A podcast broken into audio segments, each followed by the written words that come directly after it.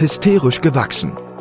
Der lockere Business- und Tech-Talk mit Hagen Sechsauer und Michael Mollert über Business, digitale Entwicklungen, Unternehmen, Tools und Transformationen. Du erfährst, wie neue Technologien, Geschäftsmodelle und Tools unsere Welt verändern, welchen Einfluss diese auf bestehende Geschäftsmodelle haben und wie du dies für dich nutzen kannst.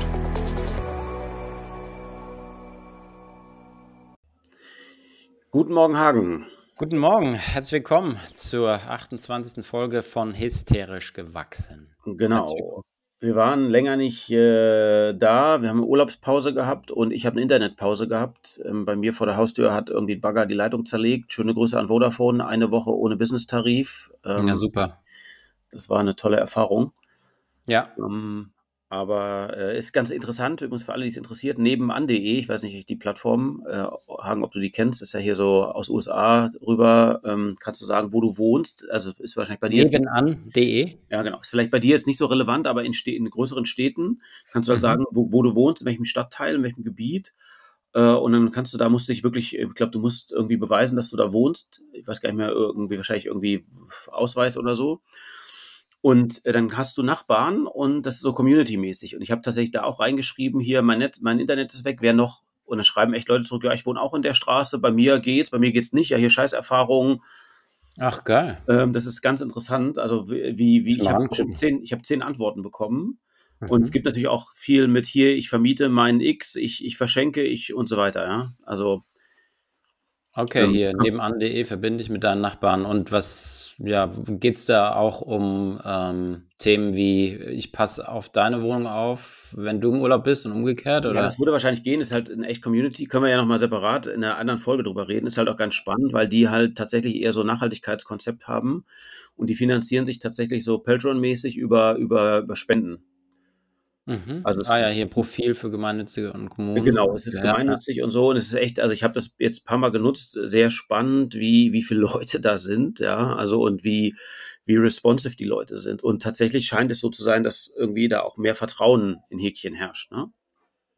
Mhm. Also, oder es wurde jetzt hier beim, hier ist äh, Staples, hatten wir auch mal drüber gesprochen, ist er Insolvenz gegangen, als, ja. als sozusagen die, die Marke in Deutschland ist gekauft worden von einem holländischen Unternehmen, pleite und so weiter. Und hier, wo ich wohne, ist so ein riesen Staples-Markt, der ist jetzt zu und da wird jetzt dann in dieser Gruppe spekuliert, was da wohl hinkommt. Äh, was ja ganz wichtig ist. Also, wo du natürlich auch nicht weißt, hat jetzt jemand Insider-Informationen oder ist nur Spekulation. Es geht halt von Biomarkt bis McDonalds, aber es ist halt ganz, ganz interessant und ist eben nicht so Facebook-Style mit äh, Bashing, sondern irgendwie ja in einer, in einer vernünftigen Attitüde. Aber das nur am Rande. Aber ähm, ja, cool. Wir wollten ja heute eigentlich ein bisschen über was anderes sprechen, denke ich. Genau, wir gehen heute mal so in die ähm, NFT-Ecke, aber nicht nur, sondern auch, wie kriege ich es eigentlich hin, auch Waren, Güter, äh, Oldtimer etc. Da gibt es ja das Geschäftsmodell Timeless. Ähm, die Website ist timeless.investments. Ähm, kein Sponsor, ähm, wir reden einfach so drüber, ähm, finden das ganz spannend wo du ja die Möglichkeit hast, äh, dir einen Oldtimer oder ein paar sehr seltene Sneaker äh, von, von Nike und so weiter ähm, oder eine Uhr anteilig zu kaufen. Das heißt, keine Ahnung, ne, nehmen wir mal an, als Beispiel, eine Uhr kostet 100 Euro und äh, dann wird diese Uhr äh, in 100 Anteile als Beispiel geteilt, äh, 1 Euro. Du kannst dann die Uhr bei Timeless anteilig kaufen. Ich weiß gar nicht, ob das geht, ob du alle Anteile gleichzeitig kaufen kannst. Wäre auch mal eine Frage. Guter Punkt, ja. Wenn du äh, Richie bist ähm, und sagst, hey, ich bin bei der, bei der Auktion oder wenn es die, die launchen die Dinger ja, da gibt es Newsletter etc. Ähm, wenn du jetzt Spezialist bist für, keine Ahnung, Sneakers sammeln, da haben wir jetzt gerade einen gesehen, der lag bei der Air Force One von 2006, ganz geringe Auflage, ähm, 12.500 Euro das Paar. Und das läuft ja so, dass die haben ein Netzwerk an Experten, mit denen sie sehr eng zusammenarbeiten. Dann hast du einen Sneakers-Spezialist, da hast du einen Oldtimer-Spezialist, da hast du einen Uhren-Spezialist für IWC, für Rolex, bla bla bla. Und ähm, mit denen arbeiten sie eng zusammen, eben um an die Ware zu kommen. Kaufen die zu einem hoffentlich vermeintlich guten Marktpreis ein, der eben auch Potenzial über die Jahre hinweg hat nach oben, nämlich weil das ist ja der einzige Grund, ähm, bei Timeless unterwegs zu sein, weil man ja wahrscheinlich eine Wertanlage haben möchte, die bei der man sich um nicht den ganzen Scheiß kümmern muss, wie wenn ich jetzt einen Oldtimer kaufe, wo stellst du das Ding hin? Wie versicherst du den? Wie hältst, stellst du sicher, dass der seine Inspektion kriegt, ähm, inspektionsgerecht geführt wird, damit er weiterhin äh, die erste Stufe als Oldtimer, also die beste Stufe, Einstufung bekommt, äh, äh, was, was Zustand betrifft und so weiter und so weiter. Das ist ja ein Riesenakt. Ne? Also wenn du dich einmal beschäftigt hast, mal einen Oldtimer kaufen zu wollen, der, die erste Idee ist nice, aber dann mhm. geht es erst richtig los. Ne? Hast einen Platz. Äh, wer macht dir die, wenn was kaputt ist, das Ding wieder repariert? Also wer ist Spezialist in dem Bereich? Versicherung etc.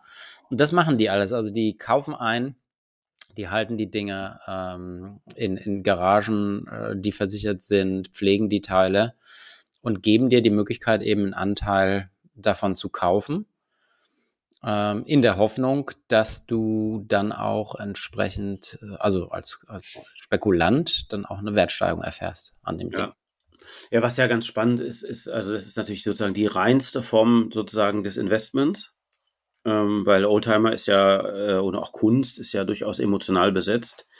Äh, und äh, eigentlich willst du ja so ein Ding fahren normalerweise. Ja. Ähm, und das ist natürlich ganz, äh, ganz spannend, das da voneinander zu trennen. Ähm, Gerade im Uhrenbereich gibt es ja hier Marc Gebauer als irgendwie hier so, äh, keine Ahnung, Social Media Personality, der halt Uhrentrader ist, der vertritt natürlich genau die Position, nein, die Uhr muss bei dem Kunden zu Hause liegen. Die muss ja, physisch da okay. sein. So. Aber ähm, äh, kann man ja sehen, wie man will. Aber was natürlich äh, an solchen Modellen ganz stark ist, ist, dass du Leuten ja ermöglicht, auch in solche Klassen sozusagen zu investieren, auch wenn du jetzt dir selber gar keine volle Uhr leisten könntest oder wolltest und auch das Risiko am Ende ein Stück weit zu splitten. Ne? Ja, genau.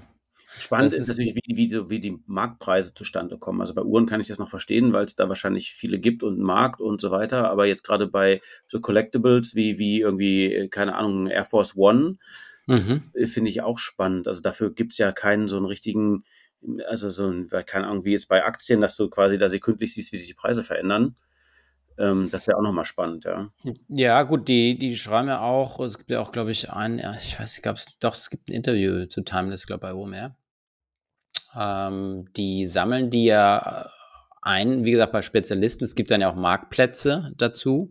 Mhm. Du, äh, ich meine, wenn du jetzt so ein, du kannst ja auch die Marktplätze äh, screenen oder parsen, also sprich entsprechend ähm, tracken, äh, mit, mit, mit, mit äh, Parsern äh, über die, über die Webseite laufen lassen. Die identifizieren dann die, keine Ahnung, das, die Air Force One etc., ziehen dir die Daten aus eBay und so weiter raus, die Preise dazu. Mhm. Und dann gibt es natürlich ähm, weitere Marktplätze, die sich nur darauf spezialisiert haben. Dann hast eine An Annäherung. Dann gibt es Foren, äh, in denen darüber diskutiert wird. Vielleicht kriegst du da auch mit, dass sich Leute darüber austauschen, was sie jetzt bezahlt haben für ihren Air Force One. Hier, das ist ähm, Release-Datum 2006. Ich habe jetzt hier mal die, die Version Nike Air Force One Low Georges Entourage. Gibt es ganz wenig von. Ähm, und äh, ja, Top-Zustand. Die kosten jetzt äh, 12.500 Euro ist der Timeless-Preis. Der Marktpreis hier auch 12.500. Also schon recht hoch. Es gibt 250 Anteile. Du kannst äh, ab 50 Euro ein, also ankaufen. Und 10 Anteile sind jetzt schon verkauft worden, also 500 Euro. Ja, ich habe hab, äh, gerade geschaut, es gibt tatsächlich auch eine Plattform, StockX, größte Resell-Plattform für Sneaker, Streetwear, Taschen und Uhren. Mhm. Es gibt solche Plattformen und die natürlich auch Preise haben. Wahrscheinlich hast du recht, dass man sozusagen sich irgendwie in solcher Plattformen bedient, was, was Preise angeht äh, und einfach schaut, wie sich die da entwickeln. Mhm. Äh, ist natürlich extrem spannend. Ich habe gerade jetzt äh, gesehen, dass der, der, es gibt einen Air Jordan 4, der für 70.000 Euro da angeboten ist. Boah. Äh, aber es ist irgendwie so eine Art, also ich habe nur kurz überflogen jetzt den Artikel, das ist aber anscheinend so ein Sample-Modell, also das wahrscheinlich nur quasi dreimal produziert wurde, aber es ist halt krass, dass es dafür überhaupt einen Markt gibt. Ja, ja. Ja, das kannst du halt auch mit, mit Uhren machen, mit Oldtimern. Äh, dann hast du dann irgendwie einen Porsche, ein, ein Stückchen davon oder einen alten Jaguar, was auch immer.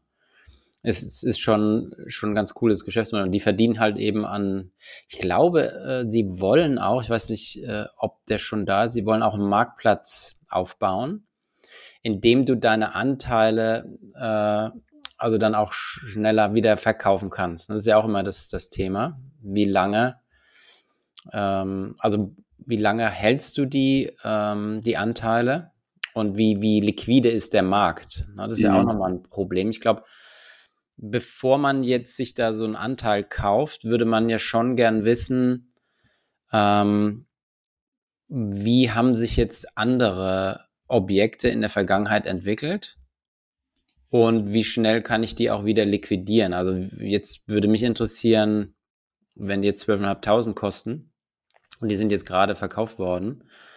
Ähm, wann fängt der Preis an, sich zu bewegen und wo ist der Marktplatz? Ich habe es auf der Webseite noch nicht gesehen, aber da muss ja der, der Markt, muss es ja geben, sonst würde ja keiner die Anteile kaufen, wenn er wüsste, dass er sie nie wieder verkaufen kann. Ja, klar, genau. Das ähm, ist ein bisschen, was ich meinte. Aber was natürlich spannend ist, du, man könnte natürlich auch eine Kombination sich vorstellen. Also stell dir vor, du hast einen Oldtimer, ähm, an dem du, äh, äh keine Ahnung, eben äh, einen Share hast ähm, könntest natürlich jetzt sozusagen so einen Oldtimer auch inszenieren als Bild und daraus auch ein NFT machen und die dürfen aber nur wiederum die Oldtimer-Besitzer kaufen und so weiter. Also da kann man ja ganz ja. Spannende, spannende Sachen draus konstruieren.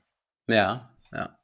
Ähm, ja, äh, super, ähm, äh, super spannend. Ähm, äh, und du, du hattest ja auch nochmal äh, diesen Tiffany-Case, äh, was NFTs angeht, äh, da ausgegraben. Ja, genau. Also das war jetzt auch die, hat jetzt auch die Runde gemacht. Ähm, dass die, die Tiffany äh, hat jetzt für, ähm, lass mich gerade nochmal reingucken hier, ähm, für 50.000 Dollar äh, Schmuck, Schmuckstücke ähm, aufgesetzt, die äh, eine Halskette sind und die entsprechend ähm, Board Ape Yachtclubs, äh, die, also es gibt ja diese Board Ape, diese gelangweilten Affen, die du vielleicht kennst, die du mhm. kaufen kannst die sind äh, schweineteuer. Und ähm, wenn du einen hast, du hast, glaube ich, der Floorpreis liegt jetzt gerade bei, bei 100.000 äh, äh, Dollar.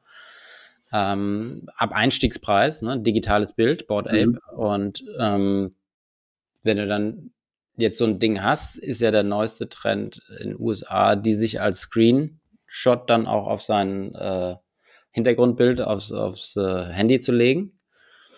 Ähm, aber wenn du jetzt sagst, okay, äh, diesen Board Ape, den will ich jetzt auch noch mal, mit dem will ich flexen, mhm. dann hole ich mir für 50.000 Euro hier so ein, so ein Kettchen von Tiffany's, die genau meinen Board Ape darstellt, aus, aus kleinen, ich glaube, das sind noch nicht mal echte Brillanten, also ich weiß nicht, was die, was die da drauf haben. Ähm, und kannst den dann eben um, um deinen Hals tragen und damit flexen. Ja, und kriegst du natürlich nur dann, 250 Token gibt es nur maximal, äh, die sie anbieten, die dann eben diese Kette darstellt und äh, hast dann die Möglichkeit, den zur Schau zu stellen. Ja, ist krass. Also aus Tiffany-Sicht ein cooler Move, also sozusagen äh, quasi wiederum eine Monetarisierung von eigentlich nur digitalen Gütern. Aber äh, ansonsten zeigt natürlich, äh, also wenn man sich das, äh, müsst ihr euch mal anschauen, der sieht halt einfach, also, es, also wer sich so eine Kette umhängt, der hängt er sich sicherlich nicht um, weil es schön aussieht. Ja, ja, genau. Also, also das ist dann wirklich nur um, um zu flexen oder was auch immer zu tun. Ähm, aber ist natürlich äh, vom Prinzip immer wieder, finde ich das natürlich spannend zu sagen, okay, wie, wie kriege ich die Kurve doch wieder zurück, äh, aus der rein äh, physischen Welt dann doch was Digitales zu haben. Also schon ich weiß nicht, wer sich das überlegt hat äh, bei Tiffany, aber das finde ich schon, äh, schon äh, respektabel. Genau. Und jetzt wird's, jetzt kommt, kommt man ja, was jetzt sagen Leute, ja, okay, äh, ein Board Ape, was willst du denn damit? Ähm, klar, einmal Seltenheit und, und Hype äh, spielt natürlich eine Rolle, die den Preis nach oben treibt. Aber die fangen ja jetzt auch an, über Communities aufzubauen, dass alle Board Ape Yachtclub äh, äh äh, Community-Mitglieder dann Zugänge zu verschiedenen Events haben. Und dann kann man sich schon gut vorstellen, dass das Sinn macht. Nehmen wir mal an, jetzt hast einmal hast du dann jetzt Leute, hast ja schon mal eine Community von Leuten, die mindestens mal 100.000 Euro ausgegeben haben, um so ein Ding zu bekommen. Ja, das ist ja schon mal irgendwie was Elitäres vielleicht, gerade bei dieser Höhe. Mhm. Ähm, dann kannst du sagen, okay, jetzt ermöglicht diese Board Ape Yacht Club ermöglicht dir in der Community andere Board Apes früher zu erhalten als die breite Masse. Ja, also hast du wieder ein, wie ein Partnerbindungsprogramm äh, aus der BWL-Sprache, ähm, baust du dann eben die Community immer weiter aus, die dann Zugänge zu verschiedenen Dingen hat, an denen sie Interesse zeigt oder die, die typischerweise die, die diese Community an Interesse hat. Wahrscheinlich sind das alles Guys, die äh, NFT und auch kryptoaffin sind. Ähm, wahrscheinlich relativ jung im Vergleich zu anderen Zielgruppen und so weiter. Und dann kannst du da schon ein geiles Marketingkonzept daraus machen und erstellen. Ja, also neben dem Aspekt, ich kaufe ein NFT aus äh, Seltenheitsgründen, äh, aus Wertsteigerungsgründen und so weiter und so fort. Ja, was natürlich ganz spannend ist, also der NFT-Markt an sich ist ja echt total eingebrochen, ne, im Vergleich zum, also so zum ja. Jahresanfang. Und äh, könnte ja auch sein, dass das vielleicht sogar so bleibt ähm, äh, im Kontext jetzt wirklich mit, mit pure NFT-Sachen, also so Board Ape, äh, digitale Kunst etc. Aber mhm. die Technologie, und da kommen wir vielleicht wieder zurück auf, auf Timeless, äh, lässt natürlich äh, tolle Optionen äh, zu sagen, okay, ich habe hier ein physisches Gut was ja. ich aber einfach in digitale Teile schneide mit einer, mit einer verbürgten, äh, einem verbürgten Eigentumsrecht daran. Ähm, das ist ja spannend. Und wenn man äh, sozusagen einen Schritt gedanklich weitergeht, äh, also angenommen, du hast eine Oldtimer-Sammlung äh, oder du hast irgendwie Kunstwerke und willst die vererben, das ist ja wahrscheinlich äh, äh, irgendwie immer kompliziert, weil da gibt es Unzufriedenheiten. Wenn du das natürlich sozusagen sagst, mein keine Ahnung, mein Vermögen, was ich in Kunstwerken habe oder in sonstigen Sachen, äh, da mache ich jetzt NFTs draus und die vererbe ich an meine vier Kinder zu gleichen ja. Teilen. Ja. Ähm, dann, äh, also da sehe ich ja schon wieder so einen deutlich größeren Sinn drin, als jetzt in, äh, ich habe jetzt hier irgendwelche gelangweilten Affen ja. äh, und nehme halt den Hype mit von irgendwie Superstars, die sagen, okay, ich zahle dafür auch zwei Millionen, damit ich mir ja. das dann als Instagram-Profilbild machen kann oder so. Ne? ähm, ja, dann, genau. Und ich hatte auch mal ein ganz interessantes Gespräch. Ähm, ich wollte mein Geschäftsmodell mal vertiefen im Kontext, wie kann ich auch Häuser ähm, aller, aller Timeless äh, ins Stücke packen. Das wäre natürlich auch ideal. Äh, ich meine, gibt ja Konzepte, auch, auch Bergfürst, äh, ich weiß nicht, ob du die kennst, mhm. eine Plattform, die eben äh, Investitionsprojekte, Bauprojekte haben, wie Hotelanlagen etc., Immobilien, Wohnimmobilien, an denen du dich als Privatinvestor auch wie ein Crowdinvesting äh, beteiligen kannst mit einem kleineren Betrag und kriegst dann eben aus der Rendite des Immobilienprojektes äh, über Jahre hinweg drei bis sechs Prozent Rendite beispielsweise äh, ausgeschüttet, mhm. weil du eben da auch, wenn alles gut läuft, natürlich vorausgesetzt, ähm, weil du dann frühzeitig in dieses Immobilienprojekt investiert hast.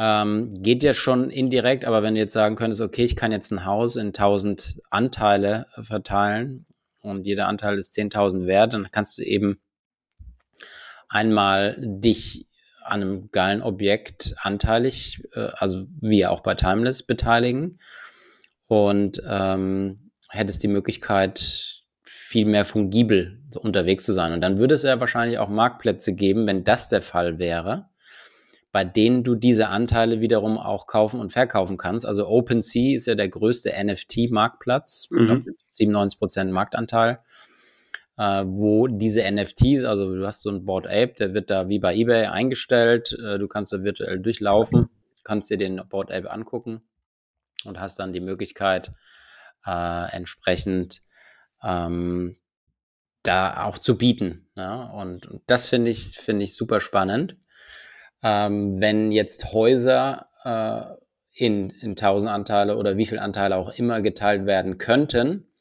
dann wäre das natürlich perfekt, ähm, weil du auf einmal den Markt aufbrichst, äh, extrem aufbrichst. Und dann könntest du natürlich auch einmal die Anteile ähm, vererben. Äh, du könntest aber auch ja, dein, dein Geld viel stärker in Immobilien, ähm, in Immobilien investieren und hättest die Möglichkeit, viel stärker zu diversifizieren, weil Immobilienprojekte oder wenn du heute in Immobilien, äh, ähm, börsennotierte Immobilien äh, investierst, ist das ja auch immer ein sehr hohes Klumpenrisiko, was du da hast. Ja, was halt spannend, ich habe mir jetzt gerade Bergfürst gerade angeschaut, was natürlich ganz äh, spannend ist, genau was du sagst, wenn sozusagen Marktplätze entstehen, NFTs kannst du ja wahrscheinlich viel, viel schneller und besser traden, weil wenn du jetzt so einen, so einen Bergfürst-Anteil da hast, so liest sich das ja zumindest, den hast du dann halt auch über Laufzeit. Also den kriegst ja. du nicht so ohne weiteres verkauft. Ja. Ähm, äh, und das ist ja natürlich, äh, das ist ja das eigentlich Spannende, wenn du sagst, okay, du machst ja wie, wie quasi, ja, weiß nicht, wie Börsen am Ende hast du halt eben Ma Marktplätze, über die du deine Anteile traden kannst. Mhm. Äh, dann ist es natürlich schon super spannend, ne? Ja, aber es ist natürlich ein Problem. Äh, genau da sind wir dann auch drauf gestoßen im Rahmen der, der Geschäftsmodellidentifizierung, dass du eben Notare hast. Ja? Notare, äh, du könntest ja dann auch über diese, also Blockchain-basierte Hausanteile, könntest du ja dann auch den Notar umgehen, weil, äh, wir hatten es auch schon im Vorgespräch besprochen, das Schöne an der Blockchain oder an Smart Contracts ist, dass du ja ohne Mittler, äh, also dezentral äh, Contracts aushandeln kannst. Das heißt, ich will jetzt deinen Hausanteil kaufen äh, für 100 Euro als Beispiel. Und dann kannst du auf, mit einem Smart Contract auf der Blockchain, äh, sage ich, okay, ich, äh, ich biete jetzt 100, 100 Euro beispielsweise in Bitcoins an.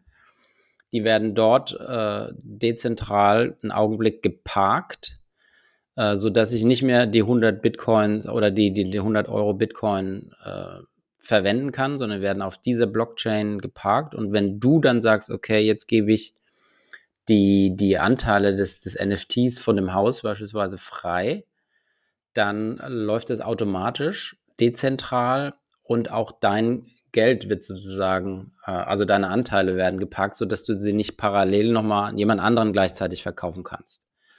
Und damit hättest du ja äh, bräuchtest du gar keinen Notar mehr, weil du über diese Smart Contracts Verhandlungen der Anteile eines Hauses oder ein ganzes Kaufhaus, äh, Hauskaufes ermöglichen kannst ohne Notar. Und das würde natürlich eine mega Disruption bedeuten. Wird auch so kommen, bin ich sicher. Das dauert viele, viele Jahre, vielleicht auch Jahrzehnte.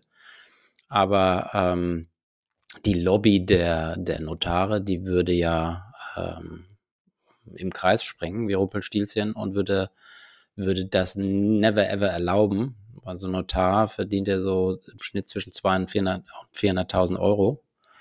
Ähm, nur durch Verträge vorlesen und unterzeichnen lassen. Ich sage es mal jetzt mal überspitzt. Ähm, wäre ja ein mega, mega Markt. Ja, spannend. Ähm, so, das Brummen, was ihr hier wahrscheinlich hört, ist äh, der vor meiner Haustür wird der Fußweg neu gemacht.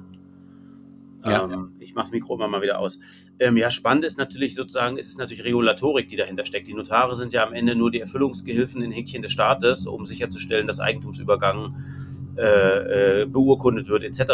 Und sozusagen das ist, wird ja dann, so, also das ist ja, glaube ich, der der Treiber sozusagen, wenn der Staat erlaubt, dass das automatisiert äh, passieren kann, und das wird sicherlich noch lange dauern, aber in der, in sozusagen jetzt die, die, die Voraussetzungen dafür sind natürlich perfekt über NFTs. Und ich glaube, es wird eher so, ich glaube, es wird eher anfangen, wenn du dir anguckst, dass das Eigentumsübergangsrechts bei, bei, bei zum Beispiel PKWs. Mhm. Also da könnte ich mir vorstellen, dass also im Moment hast du natürlich auch einen Fahrzeugschein, äh, Kaufvertrag etc. Ähm, das hat man, glaube ich, auch in der letzten Folge schon kurz, dass ich, ich, ich glaube, ähm, äh, äh, was nochmal, das, das Vorzeigeland digital ist Lettland, äh, nee. Äh, Est Estland. Estland. Da ja. ist, ist, es eben schon so gelöst bei Autos, dass du quasi sozusagen ein Zentralregister hast. Wenn das Auto gekauft wird, steht das halt in so einem Zentralregister und da wird halt nur noch äh, das Eigentum äh, vermerkt. Sozusagen, dass, ein, dass der Übergang, also das, das Kaufen und Verkaufen von Autos äh, sozusagen viel einfacher zu organisieren ist. Obwohl, und du hast sozusagen so eine Art Treuhänderfunktion. Also du hast eben das Betrugsrisiko daraus genommen. Und ich glaube eher, es wird erstmal genau. erstmal in solchen Randbereichen, könnte ich mir vorstellen, kommen. Und sozusagen das letzte ist wahrscheinlich tatsächlich das, das Immobilien- und Registerthema. ähm, was da kommen wird. Aber ich gebe dir recht, ich sehe das ja auch so, dass die Notare, das ist ja schon aberwitzig, äh, äh, die lesen dir da irgendeinen Vertrag vor. Ja. Ähm, äh, das musst du heute ja gar nicht mehr so abbilden. Ich hatte mal, als wir das Haus gekauft haben, äh, hat, also da waren die ganz stolz, dass es in Hamburg jetzt möglich sei, die Urkunde nicht mehr, nicht mehr, da, da muss nicht mehr irgendjemand hingehen äh, zum Grundbuchamt und die abgeben. Es war ja dann schon elektronisch möglich. Da waren sie ganz stolz, so vor zehn Jahren ungefähr. Ähm, ah. Da habe ich auch gedacht, okay, man sieht, da ist noch, da gibt es viel Potenzial. Ja, apropos Potenzial, also äh, NFTs, nochmal darauf zurückzukommen, ist ja auch gerade für Künstler super geil. Also du machst ja, baust ja ein, ein digitales Bild mit diesem NFT, malst das äh, digital äh, oder, oder mintest es dann, machst ein Foto von, ähm, äh, legst, legst es ab auf der Blockchain. Und du kannst dann, äh, und das ist ja super künstlerfreundlich und auch eine mega Innovation, kannst du sagen, ich möchte sozusagen eine Lifetime, also eine lebenslange Provision auf die künftigen Verkäufe meines Gutes haben. Und das ist, finde ich, super spannend. Das heißt, du kannst sagen, wenn ich jetzt dieses Bild ähm, minte, wie man so schön sagt, also in die Blockchain reinbringe, dann äh, kann ich einstellen, wie viel Provision möchte ich künftig von den Wiederverkäufen haben als Künstler. Ähm, und wenn du sagst, okay, ich möchte 10% haben und es wird für 100 Euro erstmalig, ähm, stellst du es beispielsweise auf OpenSea, hat man schon gerade gesagt, größter Marktplatz für, für NFTs, ein, dann wird es beispielsweise für 100 Euro erstmalig gekauft. Davon hat der Künstler 10 Prozent, also 10 Euro. Aber wenn es jetzt für 1000 verkauft wird, zwei Jahre später oder einen Monat später, hat er schon 100 Euro dran und zwar Lifetime, weil das eben über die Blockchain getrackt werden kann. Und das, das ist, natürlich ist, natürlich dann, schon, schon mega, mega, was das für äh, Auswirkungen hat und wie, wie Künstler auf einmal langfristig profitieren und auch nicht mehr das Problem haben. Ja, ich weiß nicht, wie das ist, aber ich kann mir schon vorstellen, dass, dass so eine, ein Galerist, ein sehr bekannter Galerist äh, oder überhaupt Galerien äh, eine ziemliche Marktmacht in Teilen haben und ähnlich wie, wie äh, in der Musikindustrie äh, verschiedene Labels die Möglichkeit haben, auf, auf den, den Markterfolg, Markterfolg, deines Objektes, deines, deines Kunstwerks. Und ja. das wird natürlich dann äh, schon viel, viel weniger stark. Ne? Also die Marktmächte verschieben sich entsprechend. Ja, und also die ganzen Geschäftsmodelle verschieben sich. Ne? Also du könntest ja jetzt sogar ähm, also das, das finde ich auch super spannend. Das ist übrigens ja nicht nur für digitale Güter, sondern du kannst natürlich auch hergehen und sagen, okay, das, also als Galerist kannst du auch sagen, okay, ich, ich minte meine ganzen physischen äh, Bilder, die ich hier habe, und du kannst auch 100% Anteil daran kaufen. Mhm. Äh, auch das ist ja, ist, ja, ist ja möglich zu sagen, okay, der Künstler verdient mit. Die Galerie kann übrigens, by the way, auch mitverdienen. Ähm, ja. wo, wobei das sich ja mal so fast negativ an, anhört oder für mich so negativ konnotiert ist, mitverdienen. Aber für so einen Künstler ist es natürlich ist es natürlich äh, äh, total cool. Also, weil wenn du jetzt an Musik denkst, GEMA, wenn Musikstücke gespielt werden, verdient ja auch der, äh, der Künstler und der, ja. der, der Liedtexter etc.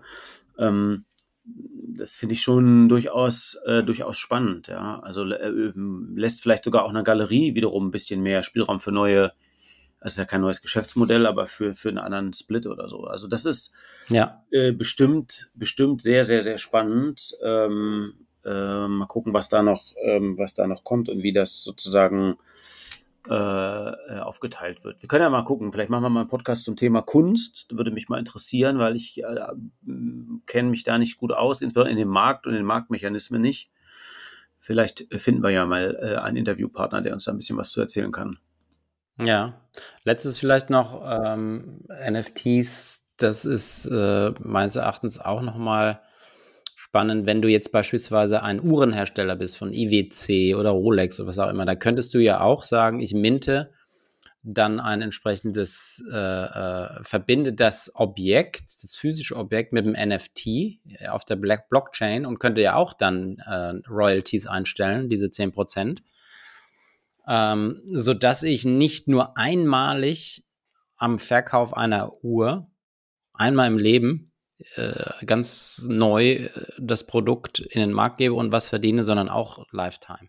Mhm. Weil gerade in den Objekten oder stell mir vor, bei, bei, bei äh, Herstellern, Aston Martin, Porsche, was auch immer, die würden äh, die Modelle äh, würden dann nochmal im Wiederverkauf und in der Wertsteigerung dadurch, der sich da dann niederschlägt, dann auch nochmal Geld verdienen können. Überleg mal, wie du automatisierst an dem Markt profitieren könntest. Ja, ja, klar. Also da kommst du natürlich auch relativ schnell sozusagen an die Fragestellung, okay, auch als Uhrenhersteller, brauche ich meinen klassischen Handel eigentlich oder Konzessionär oder kann ich einen Parallelstream bauen und sagen, es gibt halt Uhren, also alles das, was ja stark nachgefragt ist, könntest du auch hergehen und sagen, okay, du hast so eine exklusive Serie, die verkaufe ich jetzt nur direkt. Äh, ich vergrenze ja. zwar meinen Handel vielleicht damit, aber zu sagen, ich habe hier zwei, äh, äh, zwei äh, Uhrenserien, einmal die, die über den Handel geht oder den Konzessionär heißt das ja, glaube ich. Ja. Äh, und eine, die, ähm, die ähm, tatsächlich sozusagen direkt vermarktet wird. Ne? Also extrem spannend, ja. weil das gab es natürlich bisher nicht sozusagen über, über einen Lifetime und gerade alle Sammlerobjekte haben natürlich einen hohen, hohen Lifetime sozusagen. Extrem. Und die, auch die, die Uhrenhersteller haben ja das riesige Problem, dass der, der, also dass viele Spekulanten die Dinger kriegen. Mhm. Das heißt, dass man das, du willst ja eigentlich als Uhrenhersteller jemanden erwischen, der das Ding sein Leben lang oder einige Jahre sich kauft als, als äh, nicht, nicht nur Anlage, sondern als, als Schmuckstück, als Accessoire und sein Leben lang an äh, beträgt oder viele Jahre trägt und nicht gleich wieder verkauft. Und das Problem würdest du natürlich dann umgehen, äh, weil du nicht umgehen, aber du würdest sofort davon profitieren, wenn die Uhr, die kommen ja zum Marktpreis, keine Ahnung, von 25.000 Euro raus und die werden schon zu 30, 35, 40.000 Euro gehandelt in Teilen. Mhm. sofort. Das heißt, du hast eine sofortige Arbitrage. Und damit an dieser Arbitrage würdest du auch sofort profitieren. Und wenn wir das mal weiterspielen, da waren wir beide ja auch mal in diesem äh, Ticketing-Umfeld unterwegs. Ja, ja. Ähnlich ist es ja für Tickets, Fußball, was auch immer. Da gibt es natürlich Tickets, die werden weniger wert, wenn du sie gekauft hast und nicht hingehen kannst zum Spiel. Es gibt aber auch welche, äh, denke an, an Weltmeisterschaften, ähm, wo jetzt die Ausgabe des Tickets für 100 Euro, äh, wo die Markt, Schwarzmarktpreise bei 500.000, 1.500 und mehr liegen für, pro Spiel. In je, jeglichen Arten äh, von, von Sportarten und Ticket, Tickets oder Events natürlich. Ne? Ähm, stell dir vor, du bist du bist äh, ein, ein, ein Eventim, äh, also ein Ticketmaster, wer auch immer, und äh, baust NFTs ein in die Tickets und hast dann eben die Möglichkeit auch davon zu profitieren von dem Zweitmarkt, der da entsteht, äh, aus welchen Gründen auch immer. Ja, das ist spannend. Ich meine, das gibt es ja, also bisher sozusagen diese Mechanik gibt es natürlich schon. Bei, bei, bei Eventim heißt es Fansale. Mhm. Ähm, also ich glaube, du könntest aber ein anderes Pro Problem darüber lösen. Ähm, dieser, dieser sogenannte Graumarkt, ne? also Ticket, äh, also wenn du jetzt gerade, das gilt, das gilt natürlich nicht für alles, aber für Top-Events, wenn du dir Fußball anguckst, als Fußballverein verkaufst du dein Ticket, äh, irgendeinen irgendein Stehplatz für, äh, keine Ahnung, äh, jetzt nur fiktiv für 50 Euro, der wird aber auf dem Schwarzmarkt, weil es halt irgendwie das Topspiel ist, für 300 Euro gehandelt. Mhm. Äh, du, du partizipierst aber als Verein zum einen nicht mit ähm, und zum anderen hast du das ganze Sicherheitsthema. Du weißt gar nicht, wer da bei dir eigentlich im Stadion hockt, ne? Ja. Äh, ich weiß nicht, da muss es aber irgendeinen Grund geben, warum man davor bisher zurückschreckt, diese, diese Eigentumsbestätigung zu haben. Bisher war es halt zu aufwendig aus meiner Sicht. Ne? Also wenn du vielleicht äh, auch. Ja, das könnte auch sein, aber ich glaube einfach, dass der Aufwand zu groß ist, äh, weil du musst ja dann auch irgendwie am Eingang müsstest du ja auch äh, sicherstellen, wie kontrolliert der Typ, der da kontrolliert eigentlich, dass du du bist, ne? Und ja. wie geht er dann um, wenn du nicht du bist und so weiter, ne? Ähm, also ich, keine Ahnung, muss, passiert muss aber kaum oder selten, oder? Also, ja, oder? wenn sie jetzt, äh, was meinst du, was passiert selten? Ja, also dass jemand Personalausweis immer noch sehen will, wenn du dein Ticket vorzeigst. Nein, nein, das passiert gar nicht. Das ist ja genau das Problem, ja. sozusagen. Und gerade jetzt beim Fußball ist natürlich die, die Sicherheitsthema halt ein Riesenthema, ne? Also da, du kennst ja immer, da, da gibt es jetzt, hat jemand lebenslanges Stadionverbot, da kannst du ja auch fragen, okay, wie wird das jetzt nochmal genau umgesetzt? Mhm.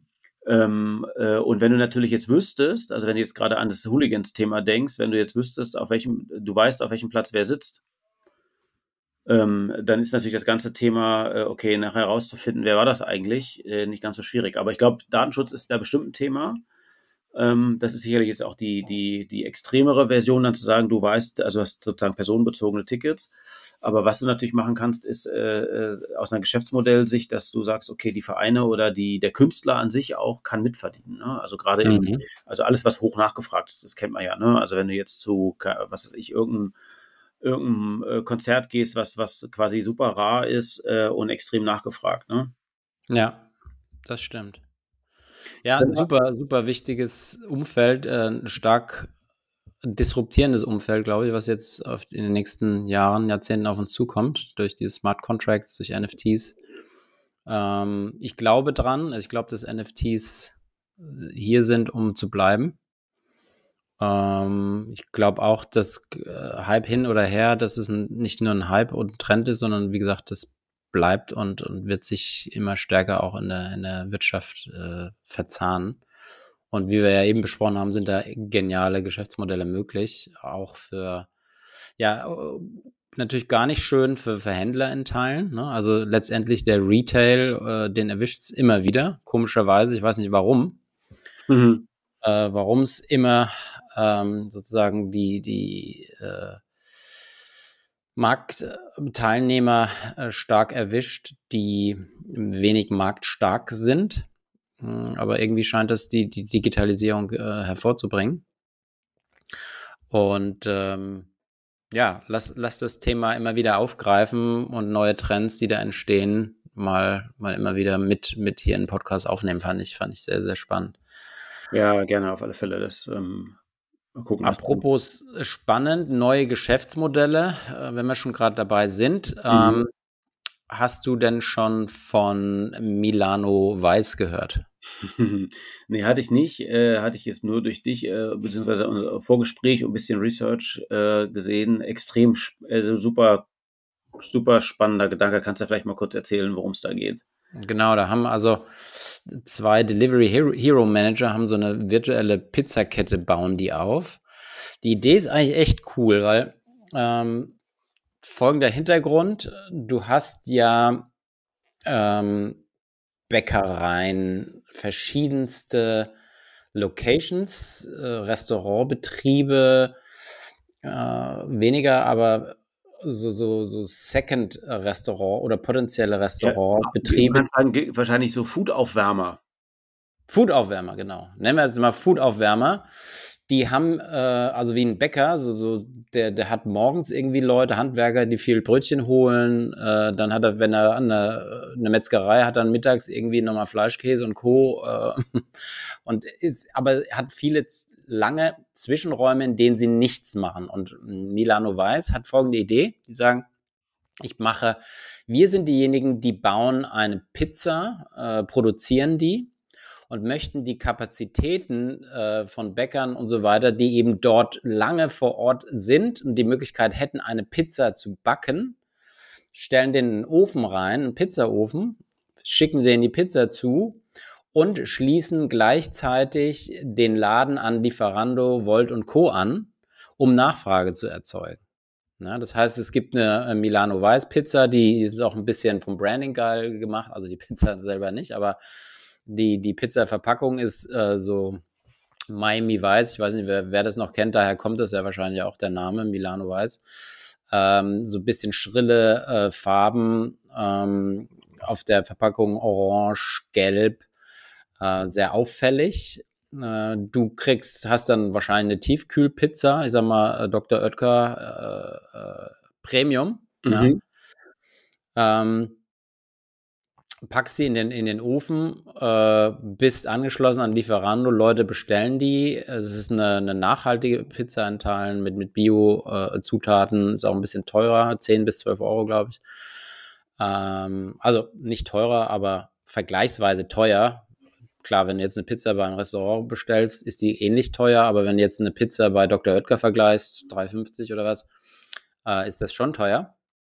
Aber dann schaffen die eine Brand, eine deutschlandweite erstmal, vielleicht auch europaweit, äh, nutzen äh, die Kapazitäten aus, die die äh, Bäcker und Co. haben on top Revenue, also Top Line, was, was oben reinfließt was aber eins zu eins mehr oder weniger, weil du das Personal ohnehin da hast, äh, das ist, beim Pizzabäcker im Restaurant genauso, äh, der äh, durch Lieferando und Co. statt zwei Pizzen äh, zehn Pizzen backt äh, und kann, ohne Mehrkosten zu verursachen, also ein bisschen Energie und, und, und, und ähm, äh, Produktionsstoffe wie Mehl etc. Und äh, ja, vermarktest die Pizza deutschlandweit und du weißt dann auch, das ist eine Marke, egal wo ich die kaufe, die schmeckt eigentlich, meine Hawaii, äh, immer gleich. Ja, klar. Wenn sie, wenn sie lecker ist. Das ist ja quasi die heiße Hexe in modern. Genau. Äh, das kennt, kennt jetzt hier keiner mehr, aber es gab äh, früher, ich weiß nicht, ob es das noch gibt, wahrscheinlich nicht, an so Kiosken gab es dann so, die hieß heiße Hexe, da gab es irgendwie so Pizza Baguettes waren das, glaube ich. Ja. Äh, aber es gab halt einen Markennamen und ich glaube, das Prinzip war echt das gleiche. Also das gab es halt ein fertiges Convenience-Gut geliefert und irgendeinen so Ofen und dann konnte, konnte in Kiosken und Tankstellen war das, glaube ich. Ja, ganz genau. Also kein neues Konzept. Ähm, Gibt es ja auch mit, mit, mit Würstchen und allem Möglichen. Ne? Das ist ja so Fast Food ähm, aber natürlich auf neu und modern, aber auch diesen, diesen äh, ähm, Lieferdienstanbindung. Das ist ja eben das auch spannend. Ja, ja wollte gerade sagen, das ist schon neu. Genau, das hätte ich jetzt auch gesagt. Was neu ist natürlich sozusagen bei in diesem ganzen alten Krams, heiße Hexe etc. bist du darauf angewiesen, dass da irgendein äh, Fernfahrer mit hängendem Magen äh, zufällig reinstolpert. Ja. Äh, und jetzt kannst du sagen, ich baue die Marke auf und habe halt auch eine Plattform, über die ich sozusagen meine Produkte vertreibe, kaufbar mache. Und am Ende ist sozusagen nur noch die Produktion und das Delivery äh, dezentralisiert, wenn man das so, so sagen will.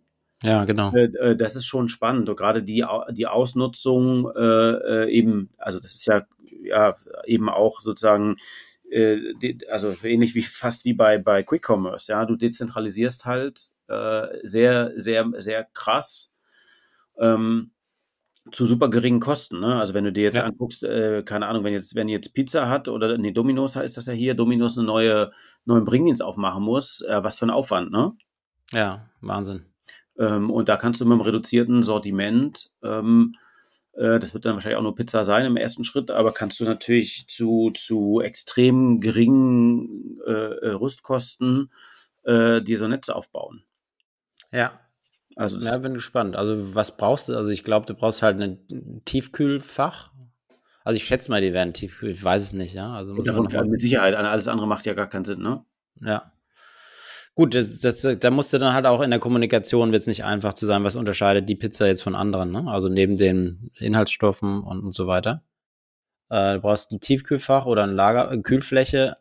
Du brauchst einen Raum äh, mit Kundentraffic äh, oder noch nicht mal. Nee, brauchst also, du nicht. Du kannst, du kannst eigentlich auch selber machen. Ne? Ja, also, nee, brauchst du nicht. Also, also jetzt mal gucken, wie sie es dann machen. Aber eigentlich eigentlich ist, ist sozusagen die, die, die, sozusagen der Vorteil für den Bäcker vor Ort, dass der auch was verkaufen kann, ist eigentlich, äh, aus meiner Sicht, ist, ist ein Nebenprodukt.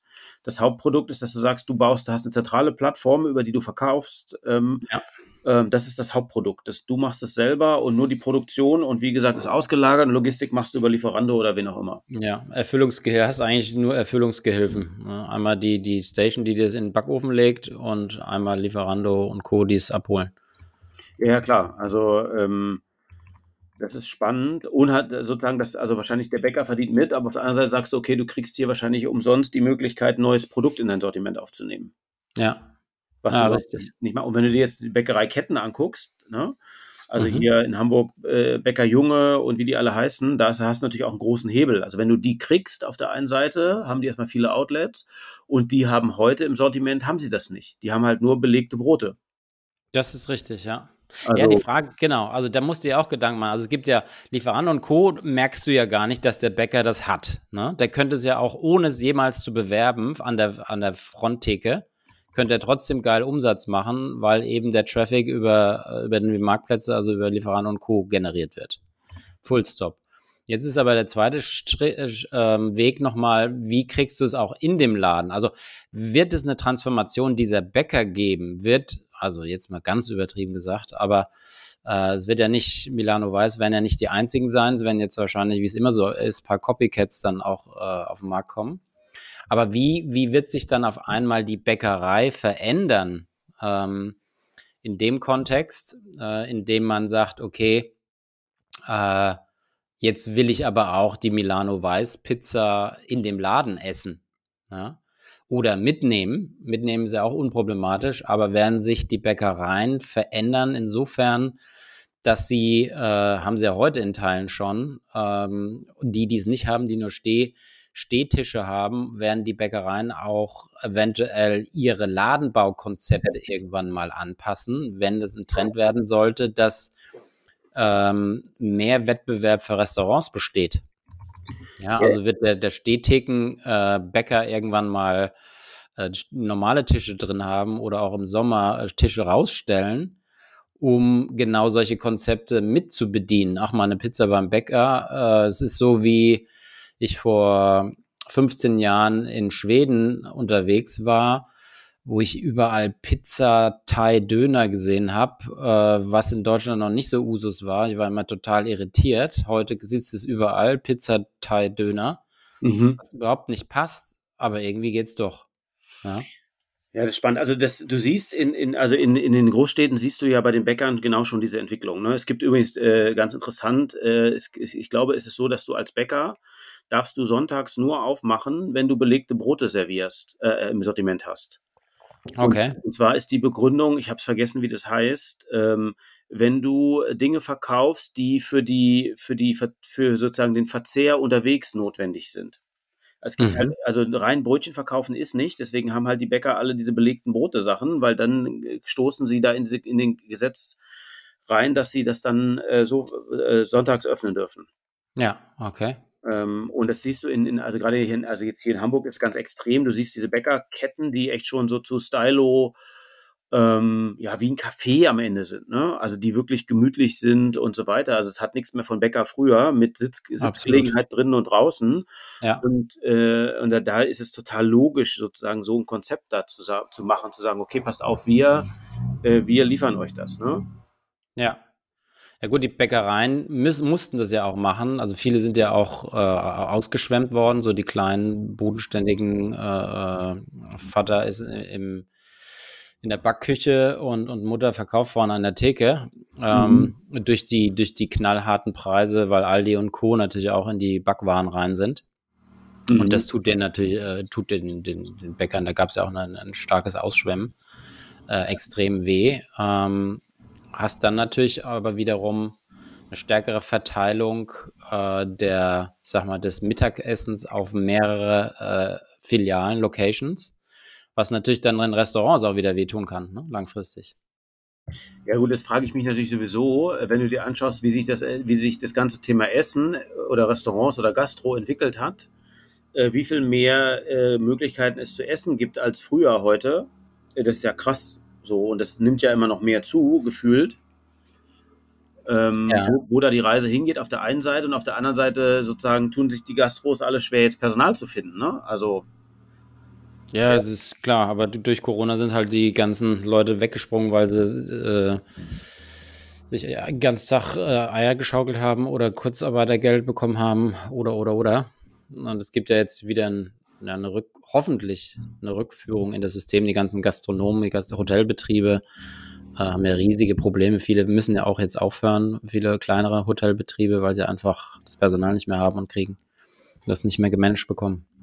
Ja, ja, das ist ähm, äh, wird nochmal spannend sein, wo da die äh, äh, wo da die Reise hingeht, ne? Jo. Ja, war doch mal ein ganz, ganz guter Rundumschlag heute wieder. Ja, würde ich sagen.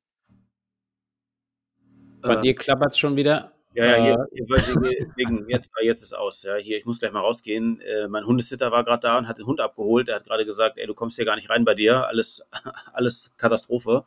Mhm. Wie das aussieht.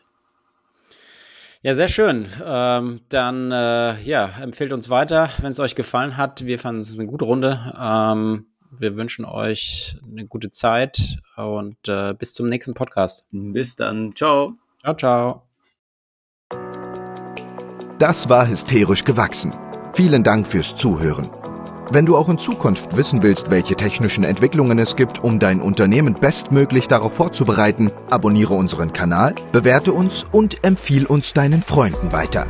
Bis zum nächsten Mal.